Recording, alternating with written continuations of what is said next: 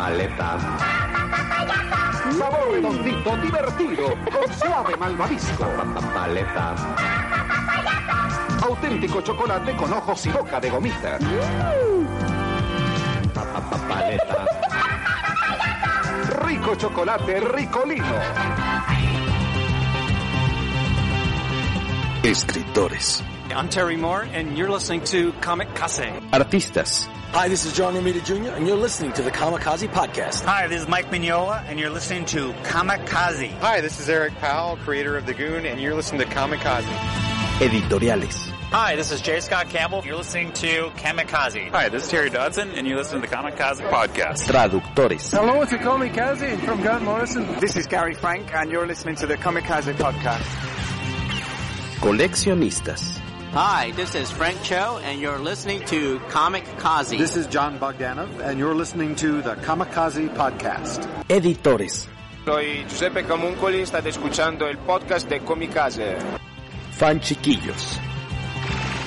Todos están en el podcast Comicase.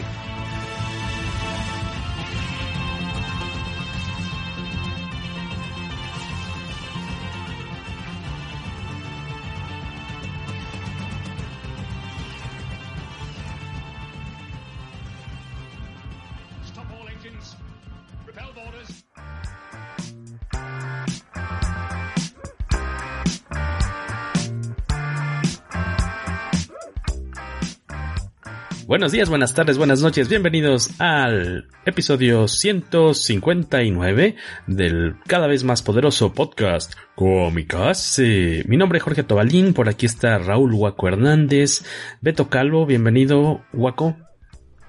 Hola, ¿qué tal? Siento, es que sí tengo que decirlo, que se me olvidó ponerle para grabar la... Ajá, un déjà vu porque se me olvidó ponerle a grabar a la pantalla y ya estábamos grabando bien padre y, y pues no iban a tener esta introducción eh, en video. Para quienes están en el canal de YouTube, muchas gracias. Gracias. Pero ya lo hemos repetido, ¿no? Los que están en el podcast tal vez no se enteren, pero los de YouTube sí. Beto Calvo. Hola, ¿qué tal? Señor, bienvenido, gracias por estar aquí con nosotros. Hoy vamos a platicar de un, una cosa bastante curiosa llamada The Last Days of American Crime, que es curiosa. cómic, una miniserie, ¿no? De, de, de, ah, bueno, el cómic, el cómic. Vuelta película de Netflix que se acaba de estrenar el fin de semana pasada, eh, con muy malas críticas, pero eso ya platicaremos en un ratillo más. Eh, de hecho, este cómic, bueno, yo me enteré de su existencia gracias a un artículo que hasta hace, pues que será como unas dos semanas, Beto, yo creo, dos, tres semanas, ¿no? Que publicaste en comicase.net, un sitio que usted debe visitar todos los días. Así como usted se lava los dientes, queremos suponer todos los días, entre cada mañana a comicase.net para encontrar, pues ahí artículos, entrevistas y reseñas varias, ¿no? Sí, y Beto Calvo escribió so, justo sobre este cómic. Hace unos días.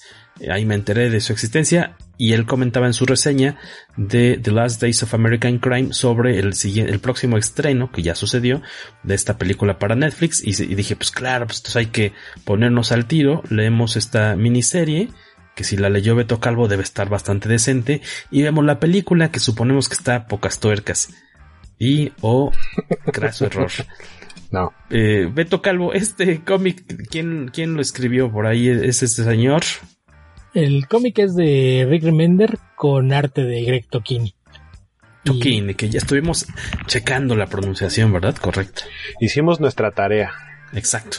Yo ya la había hecho, pero no me quisieron creer, no aceptaron mi oh. palabra.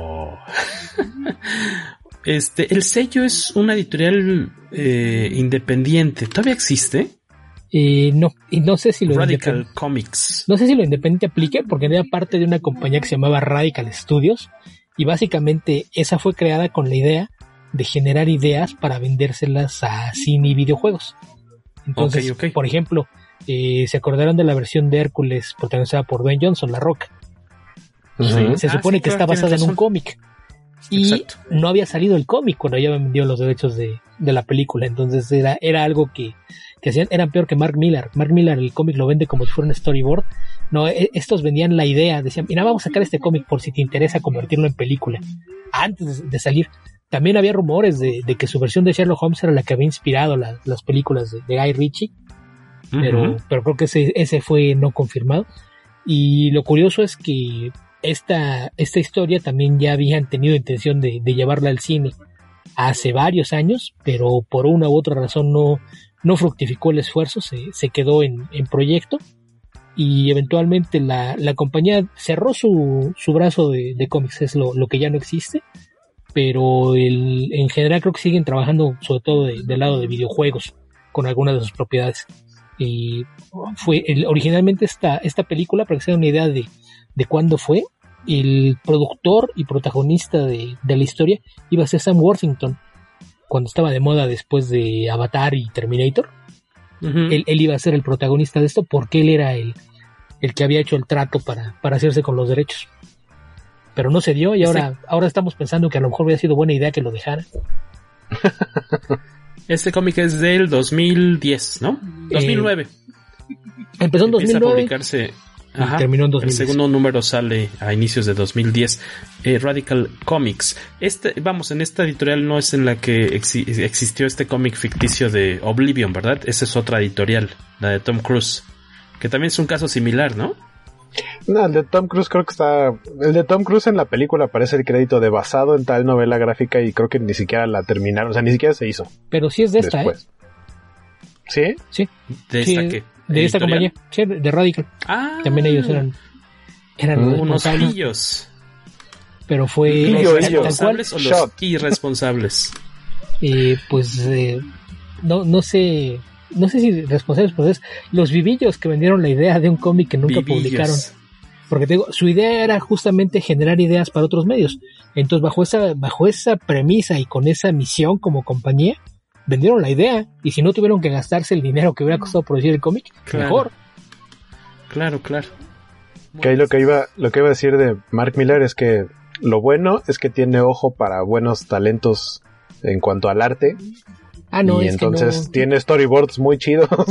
No, no, no, es que sea que tiene, tiene buen ojo, más, más bien eh, se convirtió en, después de dos o tres éxitos que tuvo, se convirtió en algo atractivo. Ya, aunque no te guste lo que escribe Mark Miller, si Mark Miller te dice, ¿quieres hacer un cómic conmigo? Se va a hacer película. Ah, pues claro que le dices que sí. Se, va a hacer película y ahí van las regalías. Por eso Humberto Ramos anda diciendo que él le gustaría trabajar con él. Pues a quién no. a quién no.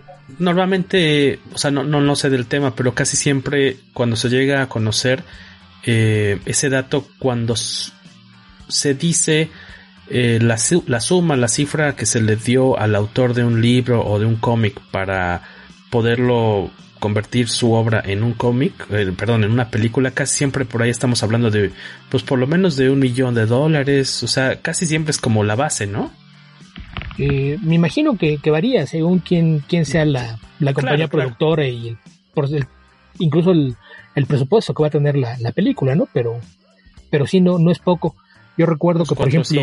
500 mil. Sí, sí, debe ser bastantito. Por ejemplo, cuando salió Red, que, también es, otro de esos casos que no se parece nada al cómic, toman un par de, ideas de ahí y, ya. y Warren Ellis decía que lo mejor de ese proyecto fue que le permitió convertirse en el mejor padre del mundo y regalarle un pony a su hija. Así de que poquito no es. Y aparte tuvo dos, dos secuelas, bueno, una secuela en cine y en cómic, bueno, sí tiene su secuela, ¿no? También. Eh, sí, la secuela la, escribe el, dibujante del original, básicamente fue con permiso. Exactamente. Él le había dicho, no, yo ah. no quiero hacer nada, pero sí, tú, dale. Bueno, al menos muy divertidas las peliculillas. No es el caso de The Last Days of American Crime. Pero hablemos de lo bonito primero, ¿no? Yo creo que de, hay que acordarnos de lo bonito. No, no llores, acuérdate de lo bello. De los momentos que pasaron juntos. Acuérdate de Acapulco. este decíamos, bueno, es de un una miniserie de tres números de Radical Comics. Ya no existe ese sello. Eh, compilado hace no mucho por eh, Image, ¿estoy bien? Eh, sí, sí en, algún momento, no sé si después de que cerraron el brazo editorial o si el acuerdo era por un tiempo limitado, pero eventualmente los derechos de publicación de la obra regresaron por completo a, Remender y como él estaba publicando sus propios títulos con Image, pues allá se llevó su, serie y ahí la publicó ya en, un tomo, una edición completa. que había que aclarar, era una miniserie de tres números, pero los cómics de Radical no eran el tradicional cómic de veintitantas páginas, eran cómics de 48 páginas, así es de que es como si fuera una miniserie de seis en realidad. Claro. Y eh, en el apartado gráfico se encuentra, ¿cómo dijimos que es? Greg Tocchini. Greg Tocchini, que resulta que no es italiano, es brasileño. Es brasileño es brasileño. E-, esa idea tuya de a todo mundo ponerle perfiles. De, inmediato viste Toquini y luego luego pensaste en italiano y lleva a ser tu acento. Se me antojó. Eso no se hace, Jorge. unos ravioles, unos raviolitos. Oye, Un y pene. Eh, a la rabieta. Calzone. Calzone. Oye. Si vas a decir eso, tienes que levantar las yemas de los dedos y reunirlas todas. para que sea efectivo. No, porque, porque después tengo ya ahí ciertos, este, sensores, eh, Carlos Ramírez, el cacha, que están solamente checando que... Le mandamos saludos al cacha. Exacto, me quiere mandar a la Conapred todo el tiempo porque según esto hago mofa de otros eh, grupos sociales étnicos, lo cual no haré en este episodio con mucho trabajo. Oye, y solo, porque los canadienses no tienen acento, que si no. Exacto, como, como un acento, acento canadiense. Y en portadas está el mismo Tokini y en variantes, es, bueno, más bien en las principales es Alex Malif. Eh, En, la miniserie original las portadas eran de, Alex Malif. Muy bonitas y las variantes eh, son las del mismo auto, bueno, artista eh, de interiores.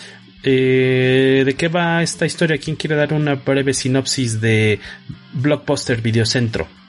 ¿De qué se trata el cómic? La película y el cómic, digo, si es la, misma idea, mejor desarrollada en el cómic, pero el cómic, en, pocas palabras, ¿de qué trata?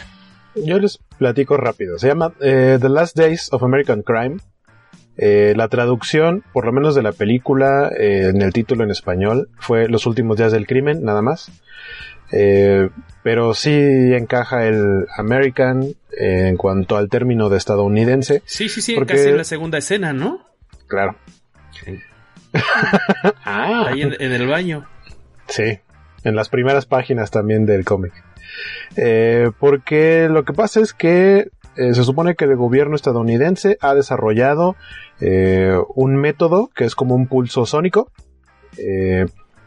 que hace eh, que se modifique en la mente de las personas sus ganas de hacer el mal, de hacer fechorías. O específicamente de hacer cosas ilegales, porque e, eso se, se recalca en algunas escenas en el cómic, en la película no tanto.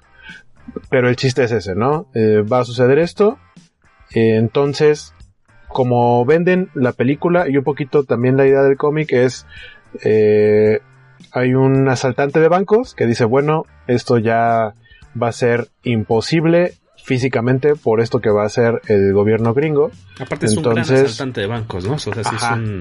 Entonces, la, la, premisa por lo menos del tráiler de Netflix es ¿y cómo vamos a, dejar escapar la oportunidad de dar el golpe más grande de todos antes de que liberen este eh, sonido, sonar, pulso como sea. Estas señales, Graham Brick, ¿no? Es el... Graham Brick. El, protagonista. La versión más corta es decir que las autoridades encontraron el, medio de hacer que la, terapia larga a la que se sometía Alex Delarge pudiera ser automática y para todos. Ándale. Y sin esos molestos este, aparatos para abrir los ojos. Básicamente. No, no más gotas.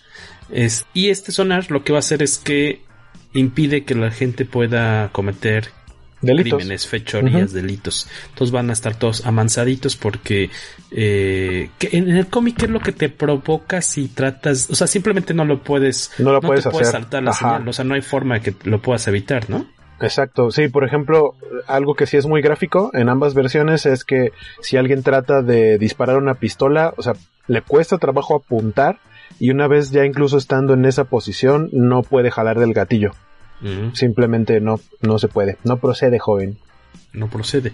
Y entonces este cuate eh, está tratando de dar su último gran golpe eh, con la intención de, pues sí, eh, realizar este asalto y huir a eh, ya sea, bueno, cruzar la frontera. Cruzar la frontera porque en otros países pues no está no está este impedimento, ¿no? Exactamente, sí, solamente solamente abarcaría el territorio estadounidense. Eh, yendo eh, a, porque ahorita estamos hablando del cómic. ¿Quiere ir a territorio Telcel o a dónde quiere? Quiere ir a territorio Telcel, exactamente. Eh, Graham Brick, eh, que al principio no se menciona su nombre, de hecho creo que más bien como que te enteras de él bien después. claro, tiene un alias, ¿no? Ajá, porque en la, en la película eh, sí lo dicen desde el principio y el nombre por el que le llaman en el cómic tiene una historia totalmente diferente. Este, pero el punto es que lo encontramos porque él a fin de cuentas es como un matón. Lo encontramos ahí terminando como un trabajo llega a un bar después de, después de este trabajo, eh, llega a un bar pues, a echarse unos drinks y le encarga al bartender, pues así de, oye, consígueme a alguien para, para un próximo trabajo y ahí es donde empieza esta como misión de hacer el robo más grande a un banco en Estados Unidos antes de que llegue el pulso. Y básicamente es él y dos personas, bueno, no, dos, tres personajes de apoyo, ¿no? Al principio los otros dos. protagonistas y uno que se suma después. De estos personajes, ¿qué podemos adelantar sin quemarles la, la, las sorpresas o la trama, Beto Calvo?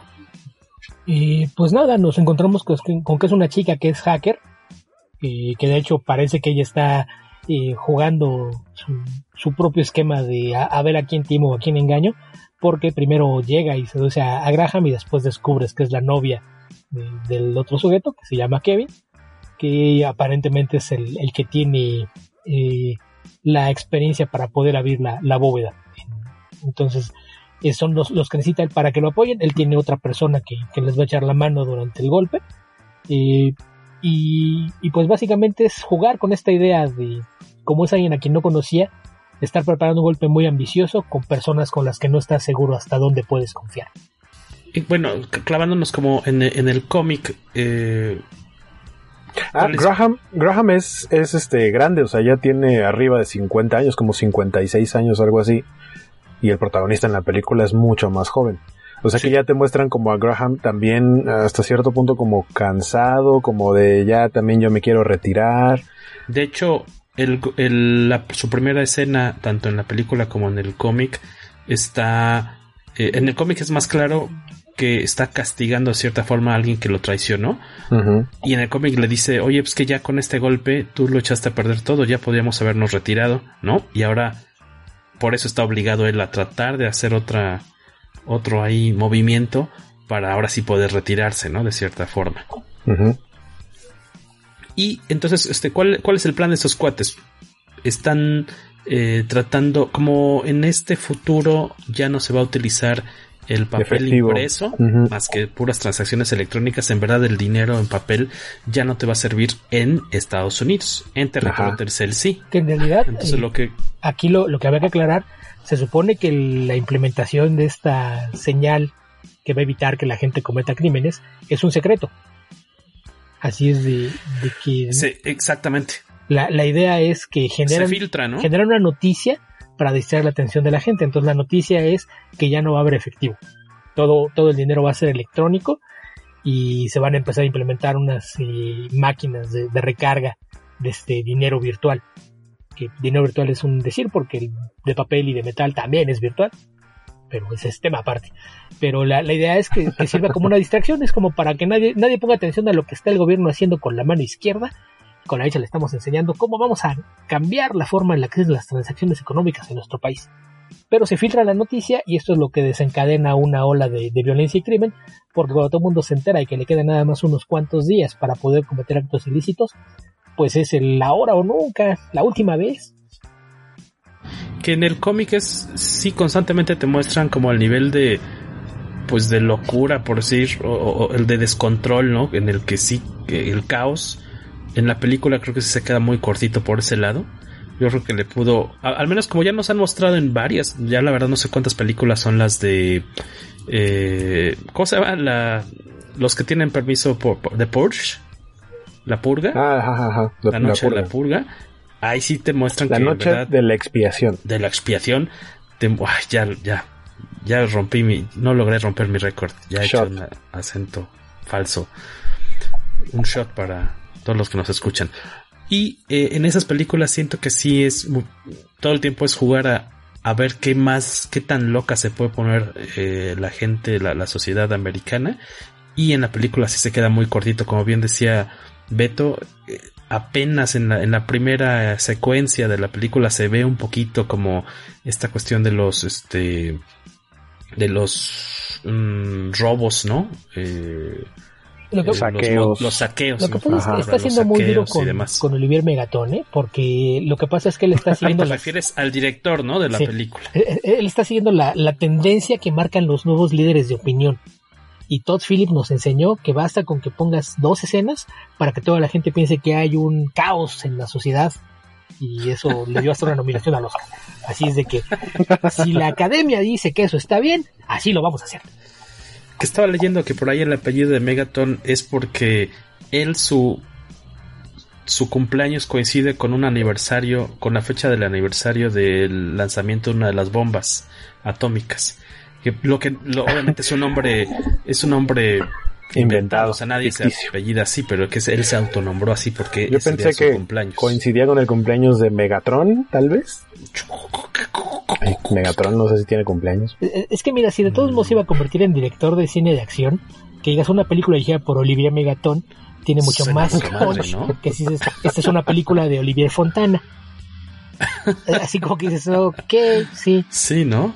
Olivier Habrá el que te diga, o sea que es plomero. Exactamente. Fontanero, sí. Puras de Mario, de Mario Bros. Que nunca he visto la de Ese es su verdadero nombre, nació como Olivier Fontana y él adoptó el Megatón. Que es director de. Pues por ahí. Es como Max Power cuando menos se cambia el nombre. Exactamente, todo suena, suena, bastante ridículo, creo yo. Si te llamas Max Power, todo eh, seguro. En una tierra paralela le decían Besón 03. Okay. Luc Besson 03, que decías que este, el director de la película es protegido de cierta forma como alumno protegido de Luc Besson. Discípulo. Sí, es, que a inicios de, este siglo, eh, Besson empezó a producir los proyectos de algunos directores más jóvenes que trataban de emular su estilo. Besson fue uno de los primeros directores de, acción en Francia en, en, involucrar tramas más complejas y demás, y le salieron muchos imitadores. Entonces a los que les veían más futuro les empezó a, producir películas. Según yo, los dos más famosos en ese aspecto es Luis Leterrier, el que más. El segundo sería Pierre Morel. Y Olivier Megatón es el tercero. Por eso digo, tenemos a Luc Besson. Besson 01 es Luis Leterrier. Besson 02 es Pierre Morel. Y Olivier Megatón obviamente pasa a ser Besson 03. los clones. El tercer pezón, digo Besón. Y este cuate tiene por ahí Taken 2, ¿no? La, secuela de, de, esta muy divertida película con... 2 y 3. Con Jean. Yo digo que es la 2 nada más. No, yo, yo, según yo... Porque la que tiene la tercera es la tercera del transportador. Como director. A lo mejor es guionista o algo. Pero digo, está muy metido en esta cuestión de, del cine de, de acción, ¿no? Creo que la de Taken 2... Sí, la recuerdo con, con gusto. Y... Eh, entonces lo que tienen el plan es eh, pues robarse este dinero porque aunque no lo van a poder usar físicamente en Estados Unidos, pues sí tiene un valor en, en, en Canadá o en México, ¿no? Y la idea es que van a desarrollar un plan pues bastante elaborado para poder eh, robarse el dinero que se va a desechar, que se va a destruir, porque lo están recolectando. Al menos en el cómic se llevan, es mucho más interesante la planeación, ¿no? Y vemos que sí está todo como cronometrado. Y porque, ahí, porque ahí sí hay planeación. Ahí sí hay planeación. En la película es. Y dos veces parece que es un chiste, ¿no? Esa parte de. Eh, bueno, ok, mucho gusto y tú eres, tú eres la hacker, yo soy el cuate que va a conseguir ciertos aparatos ahí eh, tecnológicos que nos van a facilitar entrar a esta bóveda. Eh, tenemos un chofer, un conductor y tú que eres el, este, el Juan Camaney. ¿Y cuál es el plan? Pues vamos a ir por el dinero y nos lo llevamos y nos vamos y cruzamos la frontera. Bueno, no, ya en verdad, ¿cuál es el plan? Y vuelve a decir lo mismo. Dinero, lo tomamos, salimos y, cruzamos. básicamente el otro es el que tiene la idea, pero no tiene noción de cómo hacerlo. Entonces, eh, como que le quiere decir, y el otro dice, ok, ya me quedó claro que no lo puedes hacer sin mí. Entonces, entre menos te diga, más, más dependerá esto de que yo esté. Menos desechable sois. Básicamente. porque eh, esa es la importancia de que se supone que es alguien que tiene muchos años trabajando como asaltante, es el que desarrollaba los planes, entonces él sabe que en cualquier momento se convierte en desechable. Ahí, en esos son los pocos aspectos que me parece que está bien en la película. Creo que la, forma en la que se construido el personaje de, Graham Vick eh, tiene más sentido que, lo que vimos en la otra, porque la otra te da a entender un pasado de, de golpes fallidos y como trabaja en el banco, en realidad todo el golpe lo planea como algo a, que puede hacer desde adentro. Entonces sí. es, un trabajo interno relativamente sencillo. Así es. Entonces creo que para lo, que los cambios en la película tiene mucho sentido que construyan de esa forma el personaje, rodarlo una banda, mostrarte que saben que lo ha hecho antes y que sabe hacerlo bien. Entonces eh, en ese aspecto sí funciona. Y por cierto, ya, ya chequé y no me andes contradiciendo, Jorge, tenía yo razón. Las películas que ha dirigido eh, Olivier, Olivier Megatón para Hollywood ha hecho Transporter 3, Colombiana, Taken 2 y Taken 3. Y la 3. Así es. La, la 3 es en la que matan a Famke Janssen. Spoiler. Ah, no, es cierto, de spoiler que. Sí, ¿no? Fam, Famuka. Famka. Oh, perdón. Salud. Este, por cierto, el, el, en el caso de del arte de Tokini, mucho más expresivo el personaje principal, ¿no? Que, que el actor que eligieron para que se llama Edgar Ramírez, no sabía. Edgar Ramírez. Edgar Ramírez. sí, o sea, entiendo, como dice Beto, por la construcción, por la construcción del personaje no requiere de tantas expresiones y es un estereotipo de como matón serio que no hace muchos gestos. Pero es de la misma cara todo el tiempo. Sí. Pues es el hombre rudo que siempre va a lo suyo y es un estereotipo que aparte en el cine de acción siempre ha funcionado. Mira, tú eres fan de Arnold Schwarzenegger, no me vas a decir que tiene mucho rango el Gobernator. Pero chistosín. No, se volvió chistosín en algún momento. Pero al, principio, o sea, ve Conan, ve a Terminator, y es la misma cara cuando sufre, la misma cara cuando se ríe, la misma cara cuando celebra. Y en algún momento, el, el ahora adorado por todo el mundo, y, ay, se me fue el nombre de John Wick, de Keanu Reeves, en algún momento la gente se burlaba de que no tenía expresiones faciales. Entonces, pues tan es así que, tan es así que está el sketch de Mad TV, si no me equivoco, que son las clases de actuación con Keanu Reeves y todo lo hace exactamente igual. Ajá. Pero, pero pues eso es cosa menor, ¿no? Porque, insisto, aquí mucha de la actuación se da por los diálogos. Entonces los diálogos te construyen el personaje y como dice Guaco, no requiere que te muestre demasiado. Es parte del mismo personaje, es alguien muy reservado que no le gusta expresar nada al exterior. Entonces, ahí sí podías contratar a un actor que no tuviera mucho rango porque no lo necesitaba. Yo creo que le falta muchísimo Ángel para cargar al protagonista. también protagónico. dices del cómic, en el cómic sí es mucho más expresivo, pero pues es que cada vez que tiene una expresión distinta, la cara también se ve distinta. Ese es el, gran problema que es algo que decías tú, ¿no? ese es el, el, problema más grave que ha tenido en su carrera, en los últimos años ha mejorado mucho. El, el, lo más reciente que le hemos ¿Dónde lo conocemos a él? Eh, fans de, de Marvel le van a ubicar por cosas, por ahí cosas cuando hicieron la miniserie esta de Thor cuando era adolescente. Thor, Thor Son of Thunder. Esa miniserie la, ilustró él. En DC hizo la, la, serie de Ion, cuando Kyle Rayner adquirió poderes adicionales a, los de Linterna Verde.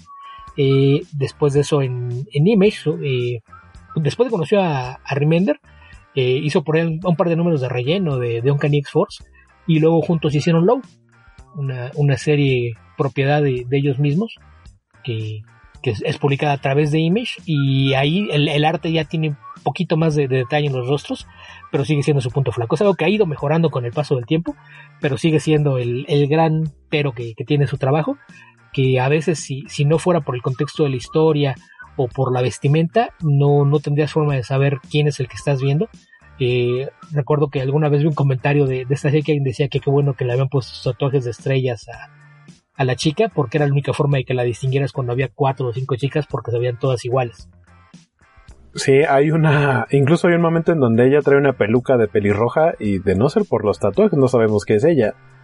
Pero, pero también, o sea, eso hace con los personajes, si, si lo van a leer o, o lo leyeron, dense cuenta eh, sobre todo en los peinados, porque les hace peinados muy específicos y, la ropa que traen. Eh, yo me imaginaba a, Brick el del cómic, o sea, después de haber visto la película, leí el cómic y, viendo el personaje, dije, creo que esto lo hicieron en, un actor más tipo eh, Bruce Willis, como ya viejón, incluso medio pelón, canoso, y, y pues el Juan Camaney, como decías, a fin de cuentas. ¿Cómo podemos describir el, arte de Tocini? Eh, que no es Tocini, Strike 2 y aparte equivocado. Strike 2 y equivocado. Eh, eh, es, digital eso, ¿verdad? Es digital. el color, El color sí, el, lápiz y las tintas no. Hace lápiz y tintas en tradicional y el color sí es digital. Me encantó. A mí me gusta mucho el color. Eh, sí es muy mm, por artístico. Mm, supongo que ahí entra ese término porque trata de emular en la mayoría de, las escenas como brochazos y unas mezclas ahí de, una gama de, tonos muy específica. Eh, creo que de una gran ambientación, tiene sobre todo el uso de, las perspectivas en diferentes puntos de fuga para los fondos, tanto en interiores como en exteriores es muy buena. Sus escenas con autos están muy dinámicas, muy padres. Eh, y en general, en general el arte me gustó bastante. Como decía Jorge hace rato que platicábamos, que tiene este como toque, como que parece que es arte conceptual. Sí, tiene más o menos ese estilo. Y la verdad está bastante, bastante padre. Fue, fue, creo que fue lo que más me gustó del cómic. Y ahorita que mencionabas... Como arte conceptual para películas, ¿no? Sí, y ahorita que mencionabas lo... Que son como estas manchas de colores, pero con medio sketcheadas, muy, muy bonito en verdad. Y ahorita que mencionabas lo del color, también es importante que utiliza paletas muy específicas para crear ciertas atmósferas, ¿no?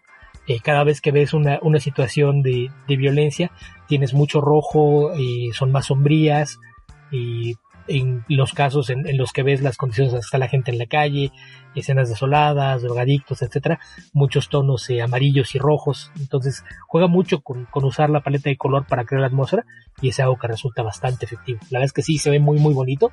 Yo insisto, lo, lo de los rostros cuando tienes tanto tiempo leyendo cómics, es, algo que, que, aprendes que, que no, no todo mundo se le da, es bastante común que, que muchos artistas tengan problemas para darle un, una apariencia consistente a, sus personajes a lo largo de toda una historia, pero, pero creo que en el caso de, de Tokini me hace ruido porque hace todo tan bien que me sorprende que, que siga teniendo un problema tan marcado en un aspecto específico. Por cierto, recomendarles que consigan el, el, TPB de Image, que es el que tiene Beto, porque incluye eh, un, pues bastante material muy padre de, de diseño de personajes. Eh, de, a cada uno le dedican un poco de, espacio eh, en cuestión de sketches y se ve como el, proceso, ¿no? De lápiz, tintas y color, ¿no? muy bonito.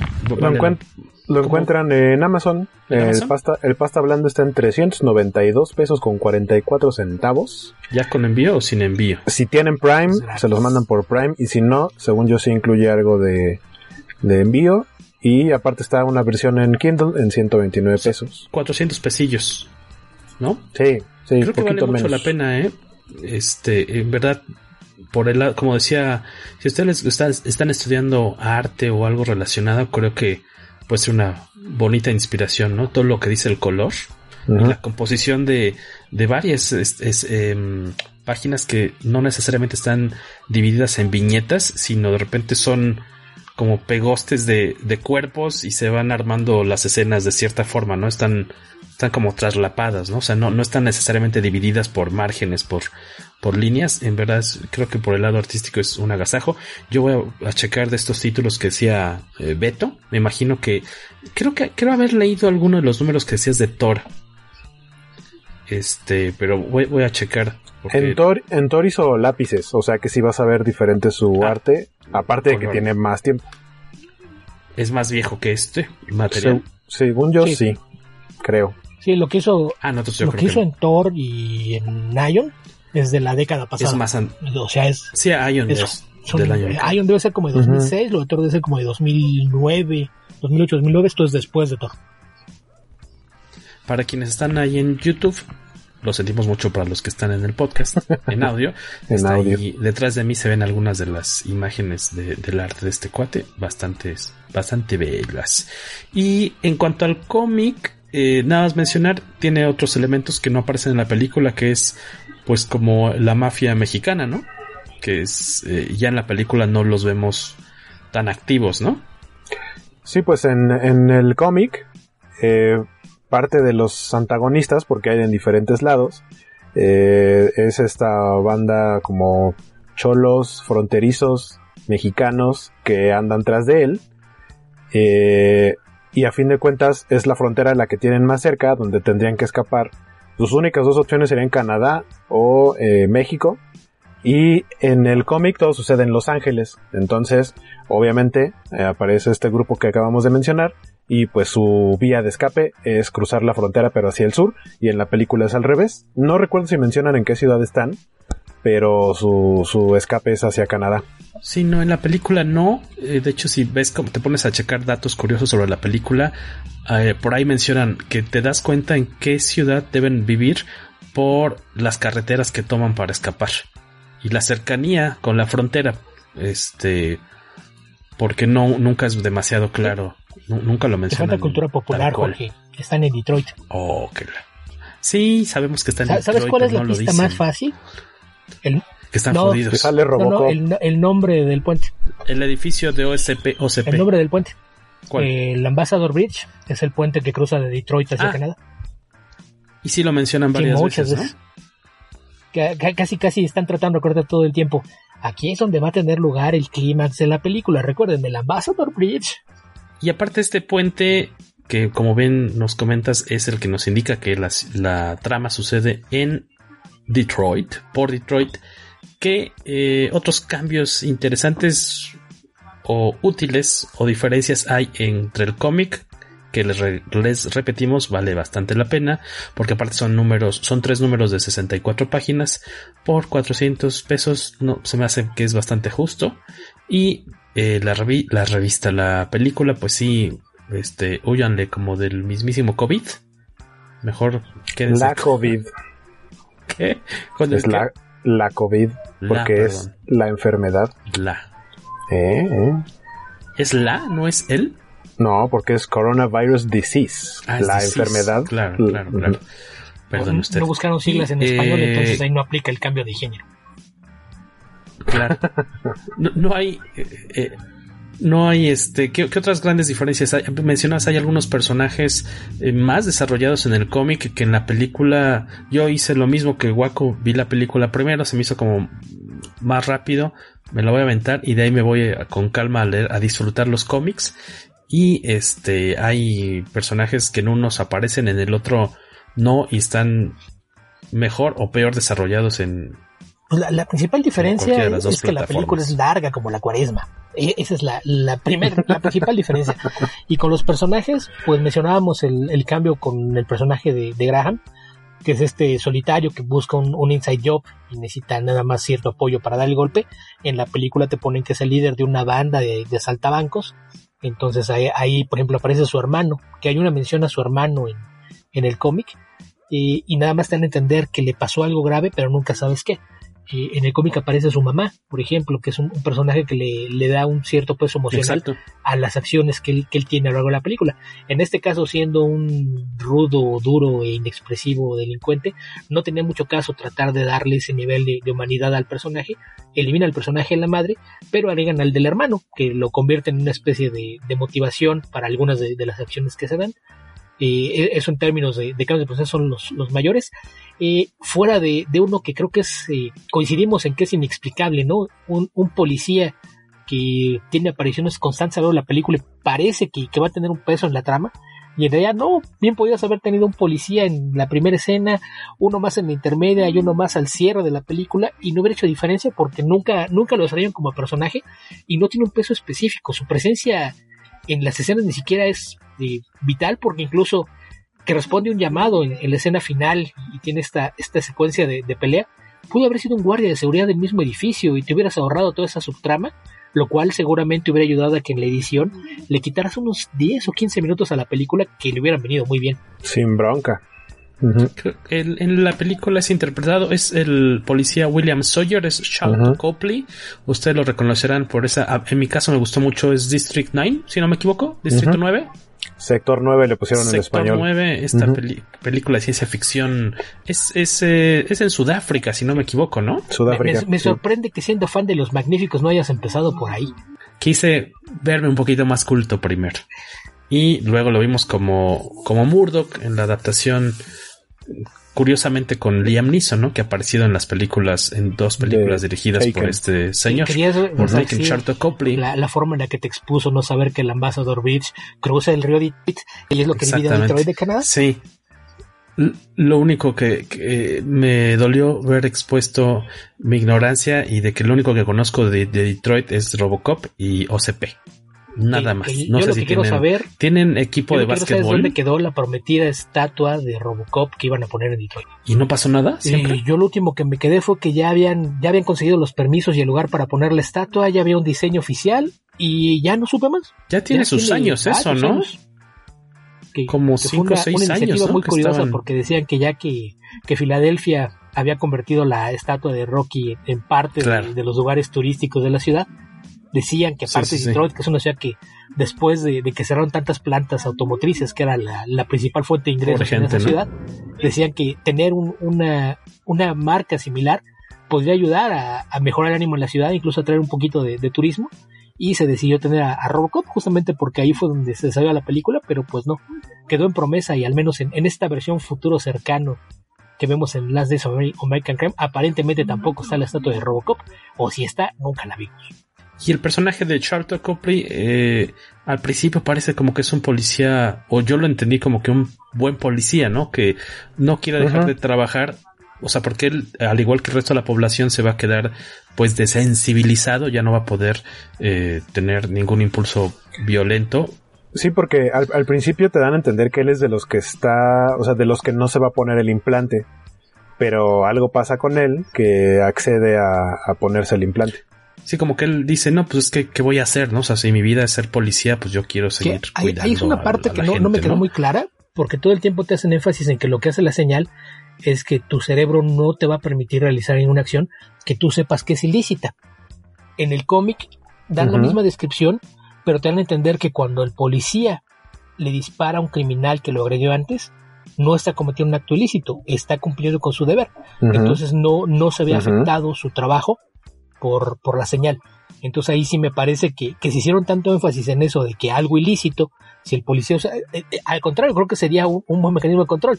Si el policía tampoco puede excederse de lo que la ley le permite, tendrías un, mejor control y evitarías eh, los casos de toda policíaca. La corrupción. Que, estamos viendo consecuencias en el mundo real. Entonces sí, sí me, me, llamó la atención ese, ese cambio y creo que es una de muchas ideas desperdiciadas, ¿no? Porque cuando empieza la película, Sí, pero no va a ningún lado. Es una película lento, creo que están tratando de construir el mundo, pero lo hacen de una forma muy torpe. Y de repente hay buenas ideas porque mencionan que la policía va a entregar las armas. Ya caray, esto está interesante, el pensar que, este mecanismo de control va a hacer que la policía sea obsoleta. Después resulta que no, va, a existir este implante para que la, la nueva autoridad federal que va a sustituir a la policía tengan este implante y puedan operar a pesar de, la señal. Dije, ok, entonces aquí nos podemos ir al otro lado y no es que la policía sea obsoleta. Eh, la policía está otra vez en condiciones de poder abusar de su condición de poder. Pero son dos cosas que se quedan ahí flotando y no hacen nada con ellas. Que creo que ese es un, problema grave a lo largo de toda la película, con varios pequeños temas. Sí, e, ese personaje del policía creo que sale sobrando, como bien decías, pudieron haber sido distintos policías eh, semicorruptos o, no sé porque ni siquiera se entiende primero parece que te digo te digo parece que es un buen policía y de repente de la nada ya es como el que va a ser el villano en cierta parte de la cinta, ¿no? Sí, y por ejemplo, la, la, secuencia en, la comisaría, que es lo que lo lleva a pedir que le pongan el implante, te sobra. No la necesitas para nada. Y cuando lo ves que sale a patrullar y anda dando rondas en, en la calle, tampoco te aporta nada a la historia. Y, después lo, que mencionaba, la, pelea al final tiene cierto peso, pero al fin de cuentas es, es, un, es un guardia de seguridad genérico, puedes haber usado seguridad del edificio y esa escena funcionaría y le hubieras podido quitar 10 minutos que le sobraban a la película. Yo creo que, que eso es algo importante, creo que no, no sé qué tanto sea culpa del director, también eh, habría que ver quién se encargó de, de, la edición, quién checó la versión final, porque creo que en el cuarto de edición todavía le pudieron hacer cosas que mejorar el ritmo. Porque me parece que no es tanto que la película sea mala, pero el ritmo es tan torpe que se hace pesada. Es que son dos horas con 28 minutos, señores. Hay otro, hay otro personaje que agregan que creo que sí sirve para darle humanidad a, la chica, a la, a la hacker, que resulta que tiene una hermana. y que parte de su motivación de estar en este plan del robo es que, que, o sea, la policía, más bien el FBI la tiene amenazada, tienen a su hermana y es como de, tú quieres que tu hermana cruce con su pasaporte todo legal a Canadá para librarse de esto, tú nos tienes que obedecer.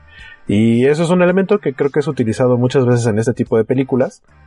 Y, funciona para el personaje en la película, pero no existe en el cómic. ahí creo que es una cuestión de tono, ¿no? Porque mucho de lo que hace el cómic trata de emular este tono como de novela negra, o más que novela negra, y cuando se dio el revival en, los años 70, lo que llamaban el neo-noir, que es algo que influyó mucho, sobre todo el cine, las nuevas películas de Quentin Tarantino, por ejemplo, lo, que él hacía en Perros de Reserva, era tratando de emular al, cine de los 70, que trataba de recrear ese entorno que tenían las, historias del cine negro, que venía a su vez de, la novela negra.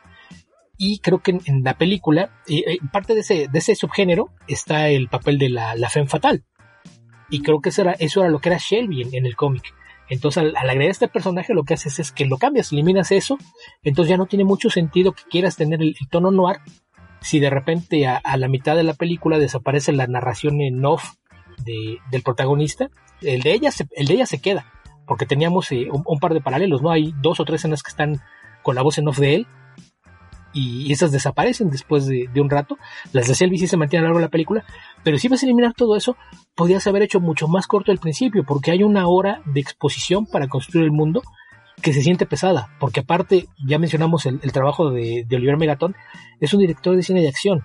Entonces, tratar de dirigir escenas en las que no pasa nada y está tratando de, recrearte qué tan oscuro y deprimente es este mundo, no funciona porque es algo que no se le da, es algo que no sabe hacer. Hasta que no ves por ahí volar un hacha en pantalla, no, no sientes como que está pasando nada en la película y eso es después de una hora.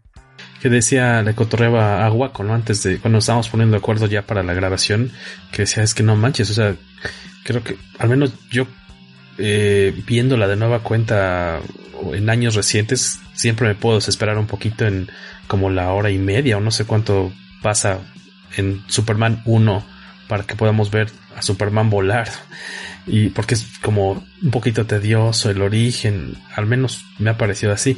Y en este caso sí, yo creo que como tú dices que es como hasta la hora 20, hora y media que arranca en verdad la... el ritmo de la película, ajá, como que agarra ritmo, ¿no? Antes de eso... Pero, es que ni, siquiera piedra. Que, que no está pasando nada, lo que pasa es que es pura exposición. E, está todo hecho para tratar de crearte un tono que de todos modos no vas a mantener en la segunda mitad de la película y para explicarte un poquito cómo funciona ese mundo. Pero es demasiado tiempo. Yo, yo creo que poquito de, edición, hacer más cortas esas escenas, eliminar algunas cosas, y ahí fácilmente podías haber convertido esa primera hora en media, y luego quitas los 10 minutos del policía y te hubiera quedado una película de hora 45, horas 50, que probablemente funcionaría mejor que lo que vimos en cine.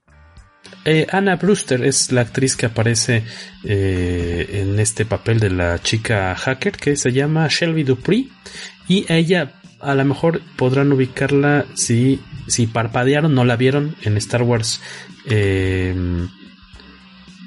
eh, Force Awakens. Eh, aparece como una casa recompensas muy brevemente. Más, bien es como fondo número 3 o algo así. Sí. sí, es. ¿Cómo se llama? Vaccine Netal. ¿O cómo se pronunciará?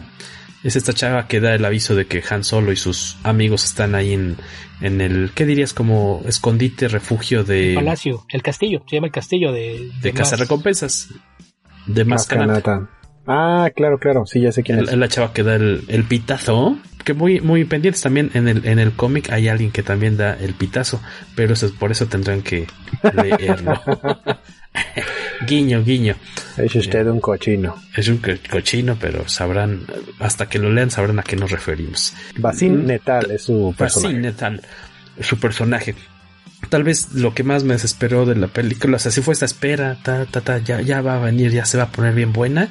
Y de repente la cuestión es, yo sí esperaba, a lo mejor estoy mal acostumbrado a que en las películas ya de, Hollywood, de repente, a lo mejor esta onda como de Ocean's Eleven, esta trilogía que te explican a detalle que tú vas a hacer esto y hay cinco segundos, pero hay que hacer tal cosa.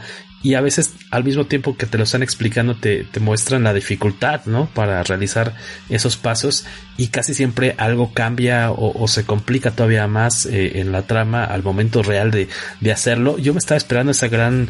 Eso hasta en Rápido y Furioso lo hacen. planeación de, ok, van a hacer el, robo del siglo y es la forma más chafa en la que lo... En el cómic está mucho más explicadito, en, la película de repente así de... Metemos un camión de basura por un elevador y esto lo hacemos por otro con un coche, otro elevador, otro montacargas y como muy, muy fantasioso porque le sale bien el, el truco pero es más por suerte porque el burro tocó la flauta que porque ellos sean buenos, ¿no? bueno, o sea, es así de. que así, fue como salió. lo planeó eh, Graham. Eh, pero la, cosa es que no está planteada como una heist movie. Entonces no, puedo esperar que funcione como una heist movie porque no lo es. A, fin de cuentas, creo que e, ese es el principal problema. No decide qué clase de, película es. No, no se decide si es una película de crimen, en, cuyo caso tendría que ser algo mucho más denso, elaborado y dramático, como pretendió ser la primera hora pero no funcionó, o una película de acción, como es la segunda mitad de la película, que creo que es la, que sale mejor librada porque es lo que sabe hacer ese director. Entonces yo creo que ahí más bien, si habían decidido que él iba a dirigir, era vamos a trabajar el guion, vamos a hacer que la, primera parte de la película sea más ágil para que podamos pasar rápidamente a la acción.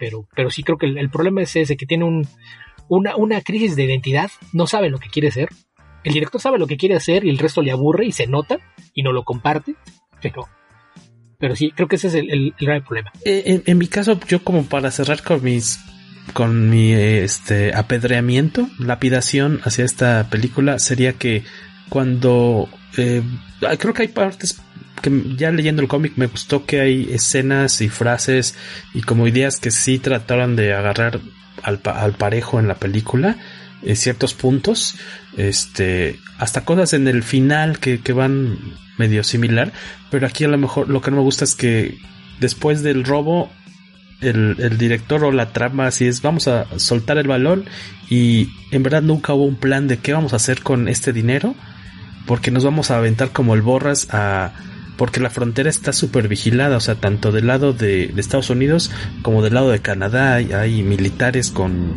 barricadas, con barricadas de unicel, porque, o sea, una cosa es que sea un tráiler lo que llevan y otra cosa es que esos bloques se, se caigan, o sea, se destruyan así de fácil. Y es así, ah, pues cuál era el plan, ya tenemos la lana, ah, pues nada más hay que, tenemos este, como media hora tenían, ¿no? Para cruzar un ratito ahí en, en, en el tráiler para atravesar la, tratar de atravesar la frontera, pero en verdad no hay, o sea, es, vamos a aventarnos así porque me recordó de cierta forma eh, estas películas de Rob Zombie, que me gusta mucho la segunda, la de Devil's Rejects, los rechazados del diablo, ¿cómo dirías? Eh, en la que los cuates ya al final que ya se ven perdidos, los criminales, estos caníbales, se avientan así en la carretera, en el coche, a disparar contra la barricada de policías que los está esperando. Y ahí sí no tienen, no tienen escapatoria, o sea, sabes que se van a morir. En esta la idea era cruzar a Canadá y gastarse, tener ese dinero a vivir millonarios para siempre. Y aquí no, no te explican cómo carajo piensan sobrevivir a la balacera que les van a echar, ¿no? O sea, es y que y nadie los va a perseguir y justamente justamente la parte final de la película fue en la que eh, y no les estamos spoileando, ¿no? No, les estamos contando nada que no. puedan sufrir ustedes solos. Estamos de acuerdo que hay películas en las que tú sabes que toda la película vas a hacer un ah no. estamos de acuerdo que hay películas que tú sabes. Esta no trata. Hay un acuerdo, hay un acuerdo mutuo. Ajá. En, en esta, de acuerdo a cómo se va desarrollando la película, es como de ok, ok, ok, ok, pero llegan momentos específicos al final, alguien le dan un escopetazo en el, pues, en el estómago, en el abdomen, y milagrosamente aguanta todavía ponerse de pie, seguir este, como hablando. O sea, hay una escena similar, porque sí lo tradujeron del cómic, pero en el cómic el escopetazo es más como hacia el hombro, o sea, como que le, lastima el hombro, pero pues en el hombro no hay órganos vitales, ¿no? Ahí puede pasar que se desangre o algo, pero pues si te dan un escopetazo en el estómago a corta distancia, no es como que la vayas a librar muy pronto y el personaje que lo recibe aguanta todavía como un día. O sea, ese es, es una por, por decir varias, o sea, el hecho de cómo se van eh, con el camión y, y así de, ah, sí, vamos a atravesar, primero está la barricada gringa y luego llegando a Canadá, cruzando el puente, sabes que va a haber otra barricada, a lo mejor no va a ser tan difícil de pasar porque Canadá, En Canadá todos son muy buena onda. De hecho, yo sí dije, ah, en una de esas a lo mejor hasta los reciben así. Eran pistolas de agua, pero rellenas de maple, ¿no? De miel. Ajá, muy buena onda. Y la gente canadiense, no, también los reciben mal. Pero el punto es que cruzan, pasan la barricada de, de, del lado de Canadá. Se ve que desde el puente hay un helicóptero persiguiéndolos. y cruzan y es como de, ah, ya se nos pelaron. Y ya, o sea, en otras películas, en otras situaciones ves cómo los buscan este sin cesar, no importa que sea de noche, helicópteros, aparte van en un tráiler. O sea, no van en un Mini Cooper, no, van en una bicicleta. Ajá, no es nada discreto, es un tráiler. Y aún así logran escabullirse en la noche porque al parecer se quedan ciegos todos en Canadá y no tienen, no tienen linternas para buscarlos en la noche en la carretera por el único punto por el que estaban entrando en ese momento personas. O podía haber pasado alguien. Y ya, la libran. Y, que no es el final de la película, no, no, estamos contando el final. No, no es el final, final, pero cosas. logran eso y ya llegando a Canadá, los policías de la de, de, donde está la entrada dicen, ah, ya se fueron. Ya no me toca a mí. Ya, ya, ya, ya, ya chequé tarjeta, le, toca al siguiente. Que ahí sí, eh, el final del cómic me gustó mucho más. En la película se ve que Graham compra unas pastillas bueno, unas píldoras. Ah, claro, que son como una toxina muy agresiva, una cosa así. O sea, el, que se las vende les dice que pues prácticamente es para un suicidio. Que son unas pastillas rusas, ¿no? Que es así lo peor de lo peor, ¿no? Y cuando... Parece que está comprando un veneno, más bien, ¿no? Ajá. Y, y, y en el momento en el que alguien se las toma, pues más bien como que le, le, dio, le, dio, ¿no? Ajá, como si fueran espinacas de Popeye para rendir más o algo así. No, no entendí. No entendí la razón ni la explicación para después tener un desarrollo diferente de esas pastillas.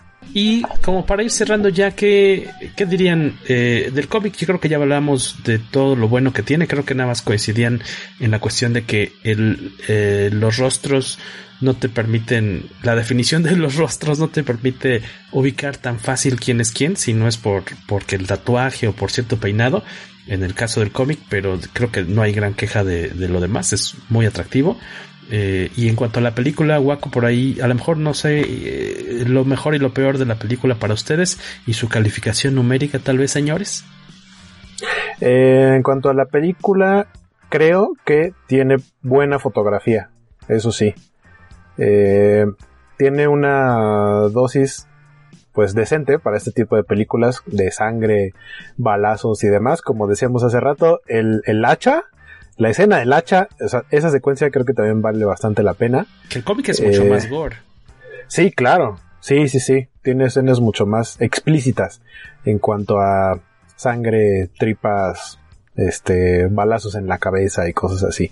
Entonces el cómic, ahorita se acaba esto, el no, el cómic es fresh y la película es rotten. La película, no por favor, huyan de ella. Este, ya la vimos nosotros por ustedes. Tomamos un mejor con una bala por el equipo. Tomamos una bala por el equipo. El cómic, si les late este tipo de historias, este, consíganlo. Ya les dijimos, está en Amazon, el, tomo de Image, que vale mucho la pena. El arte está muy bonito. Y, y pues ya, la película, bríngensela. Eh, ah, Netflix, eh, según yo, es nada más distribución. O sea, la película no es de Netflix. Ah, no la las, Ajá, las productoras son una cosa independiente. Eh, de hecho, sus nombres no me sonaron tan familiares, no son productoras muy grandes. Y Netflix lo que lleva es la distribución y, lo que le anuncia como exclusiva de Netflix es el hecho de que ahí es donde salió, pero no más. Sí, en una de esas algo que se proyectó para cine y una vez que haciendo la pandemia dijeron, no, pues ya, no, no, no va a cines. ¿Qué onda? ¿Llegamos a un trato? Podría ser el caso que eh, sí, y lo que estaba leyendo que le ha ido mal en Metacritic, en Rotten Tomatoes, que no, no va para nada bien la película. Curiosamente, una de las notas que están relacionadas con el estreno de esta película es The Last Days of American Crime se convierte en la película más exitosa de Netflix del fin de semana que acaba de pasar. Ah, sí. Lo que pasa es que le, sí le dieron mucha difusión y eso en automático hace que se vuelva una de las películas más vistas, más en estos tiempos en los que pues, todo el mundo estamos, la mayoría los que podemos estamos encerrados. Entonces, si hay material nuevo y te lo están publicitando, pues le vas a dar una oportunidad. Pero en críticas no le está yendo chido y parte de la, de la crítica más allá de hacia la historia y hacia la película, es el momento en el que se está estrenando por todas las protestas de la brutalidad policíaca y el racismo que está, que se originaron eh, o empezaron a, a, aparecer en Estados Unidos, pero se están dando en todo el mundo. Entonces, eso también muchos lo mencionan como un mal timing, porque si bien la película no trata de brutalidad policíaca, sí hay algo de eso. Entonces, pues está, no, no le fue, o sea, no, no fue, como decía, no fue buen timing. Y curioso que es, que es algo que Graham te dice, el timing no es todo. cierto, es cierto. Uno de los encabezados de las críticas, por ejemplo, de la, de la del sitio web de Spin-off, dice tal cual arranca con cada minuto parece un castigo. sí, este, y decías, la fotografía es con lo que te quedas, Waco, el resto no muchas gracias. No. Eh, sí, a la historia original creo que no aporta y más bien al contrario, eh, quita un poco de lo disfrutable que es la historia del cómic. Hace, queda, queda, deja mal parada al cómic, ¿no? Sí. Sí, el cómic sí, sí vale la pena checarlo y la película no le hace buena promoción al cómic. y en tu caso, Beto, ¿qué es lo más chido y lo que de plano sí aborreciste de la película? Y lo más chido creo que algunas de las secuencias de acción. Toda la parte de acción no, no tiene pero como ya, ya repetimos varias veces, es lo explica Megatón, es lo que sabe hacer, eso sí le sale. Y, y para mí es un, problema de, de, eso, de ritmo y de tono, que no, no decide qué clase de película quiere ser. Y respecto a los cambios, insisto, creo que no, no me molesta que haya cambios, lo que me molesta es que ninguno de los cambios sea utilizado para algo. Creo que, creo que no hay ningún cambio que por sí mismo sea malo. Creo que muchos de los cambios que hicieron hubieran hecho que funcionara muy bien en, la película. El problema es que no los usan bien y eso se, se convierte en, lo que yo a veces digo, es que la película no es tanto que sea mala, porque mala, mala no es. Lo que pasa es que está mal terminada. Es más bien es una oportunidad desperdiciada, porque, insisto, algunos pequeños ajustes al guion y, algo en el cuarto de edición, y hubiera sido un producto mucho más disfrutable. A lo mejor no hubiera sido una buena película, pero hubiera sido una película entretenida. Y yo creo que ese es el principal fracaso que no, no termina de, de plantearte nada que, que te deje un, un, sabor agradable cuando terminas de verla y no te entretiene durante el tiempo que la ves. Es demasiado larga. Por momentos eh, hay, secuencias que se vuelven tediosas, que tú esperando ya lo que sigue, por amor de Dios, deja eso, ya no me interesa, y, se arrastra. Y creo que ese es el, principal problema, el ritmo, que termina una película innecesariamente larga, y que cada vez que meten un, cambio respecto a la historia original, el cambio en sí no es malo, pero la forma en que lo ejecutan no aporta nada. Creo que ese es el, principal problema. Entonces, si se, se tratara de calificarla, que, decías con una calificación numérica, a mí gente no me gusta calificarlas, pero para, para así como de, de, una forma fácil de evaluarla, yo le pongo un 2 de 5. Y creo que, y creo que un buen editor pudo haber hecho, hecho que saltara hasta 3 o tres y medio. De las escenas de, de, acción, pues sí, varias son muy, muy atractivas. Tal vez la que de plano no me convenció ni tantito fue una persecución como en, con vehículos, ¿no? Con coches así en paralelo y que se están ametrallando a un metro de distancia y no se con cuernos de chivo y nadie tienen, latina. Tienen puntería de Stormtrooper. Pero, y nada más porque está hecho bolita ahí en el, en el sillón de atrás no la tiran por alguna extraña razón. Qué curiosa. que curiosamente al final hay una secuencia donde alguien está muy lejos, dispara y así, pero en el centro de la frente sale la bala. O sea, en esa misma escena hay una parte en la que... Fueron los efectos de la droga, hueco.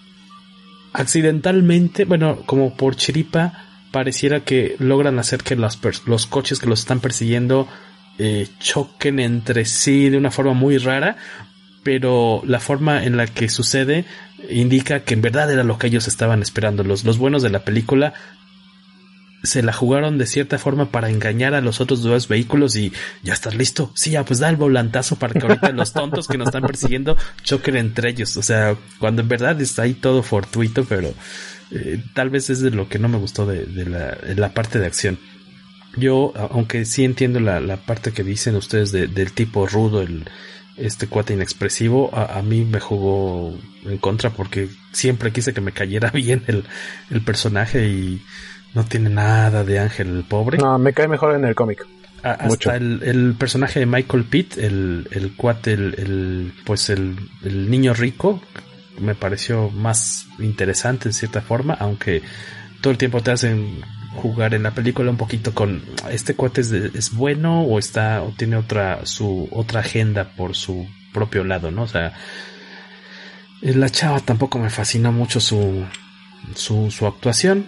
Este me dolió mucho ver aquí a, a Murdoch en un papel tan chafita, intrascendente, policía intrascendente, tan raro, como que no tiene identidad.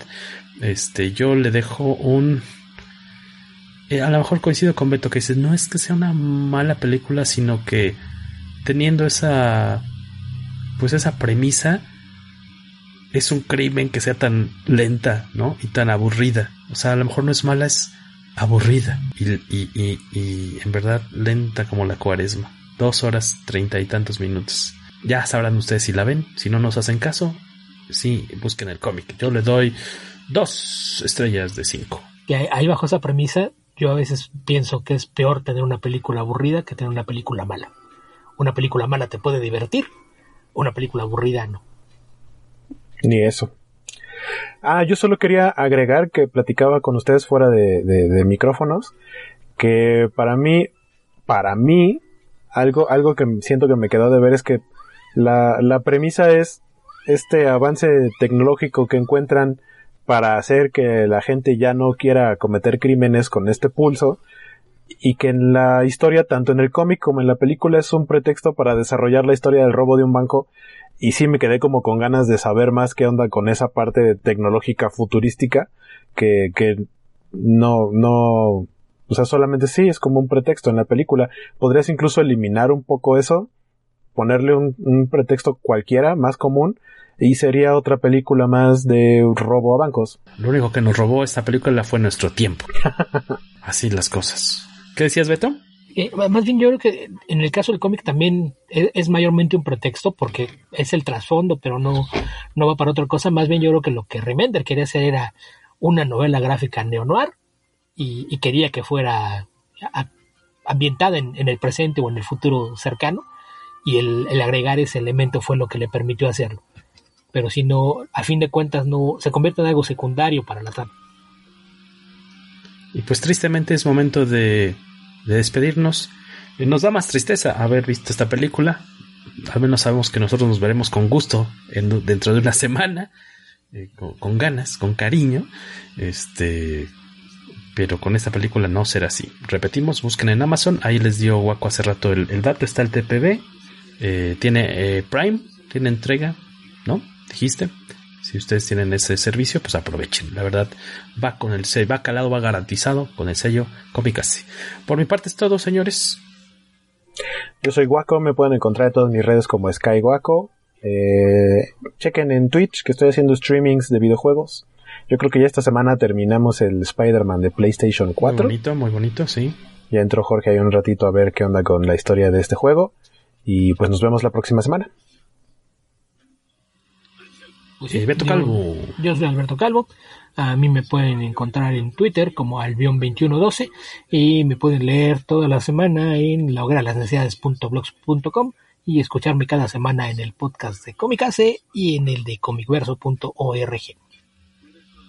Recuerden eh, que este programete está disponible en YouTube, en nuestro renovado y retomado canal de YouTube, gracias a Waco que está encargándose de editar la versión en video que tiene más material que lo que escuchan ustedes. Tiene hay algunas cosas eh, que no salen al aire, por decir así, en, en audio.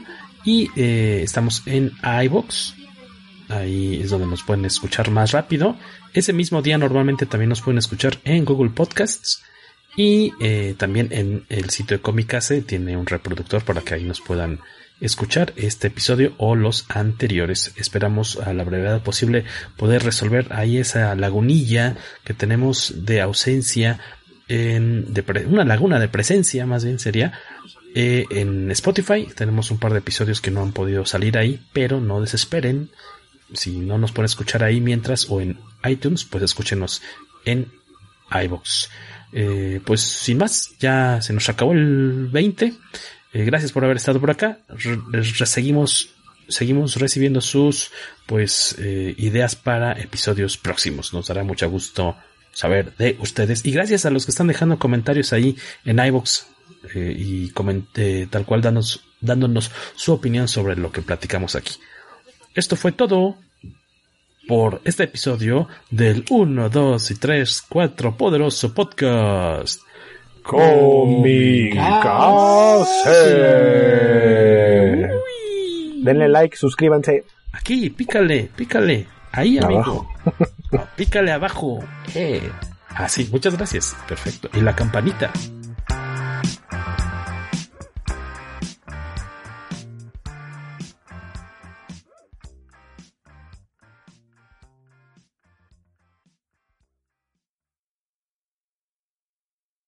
Adiós tristeza. Hola botella de licor.